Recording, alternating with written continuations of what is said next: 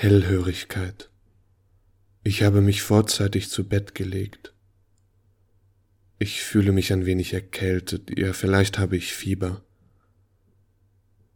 Ich sehe die Zimmerdecke an oder vielleicht ist das der rötliche Vorhang über der Balkontür des Hotelzimmers, was ich sehe. Es ist schwer zu unterscheiden. Als ich gerade damit fertig war, hast du auch angefangen, dich auszukleiden. Ich warte. Ich höre dich nur. Unverständliches Auf und Abgehen in diesem Teil des Zimmers, in jenem, Du kommst, um etwas auf dein Bett zu legen.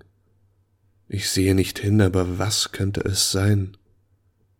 Du öffnest inzwischen den Schrank, tust etwas hinein oder nimmst etwas heraus, ich höre ihn wieder schließen. Du legst harte, schwere Gegenstände auf den Tisch, andere auf die Marmorplatte der Kommode.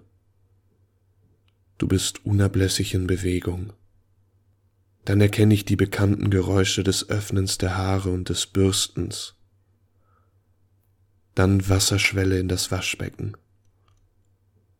Vorher schon das Abstreifen von Kleidern, jetzt wieder.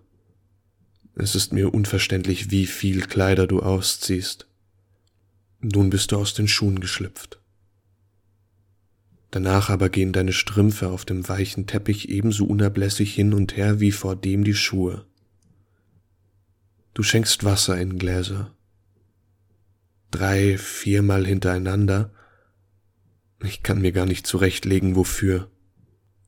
Ich bin mit meiner Vorstellung längst mit allem Vorstellbaren zu Ende, während du offenbar immer in der Wirklichkeit noch etwas Neues zu tun findest. Ich höre dich dein Nachthemd anziehen. Aber damit ist noch lang nicht alles vorbei. Wieder gibt es hundert kleine Handlungen. Ich weiß, dass du dich meinethalben beeilst. Offenbar ist das alles also notwendig. Gehört zu deinem engsten Ich. Und wie das stumme Gebaren der Tiere vom Morgen bis zum Abend ragst du breit mit unzähligen Griffen, von denen du nichts weißt, in etwas hinein, wo du nie einen Hauch von mir gehört hast. Zufällig fühle ich es, weil ich Fieber habe und auf dich warte.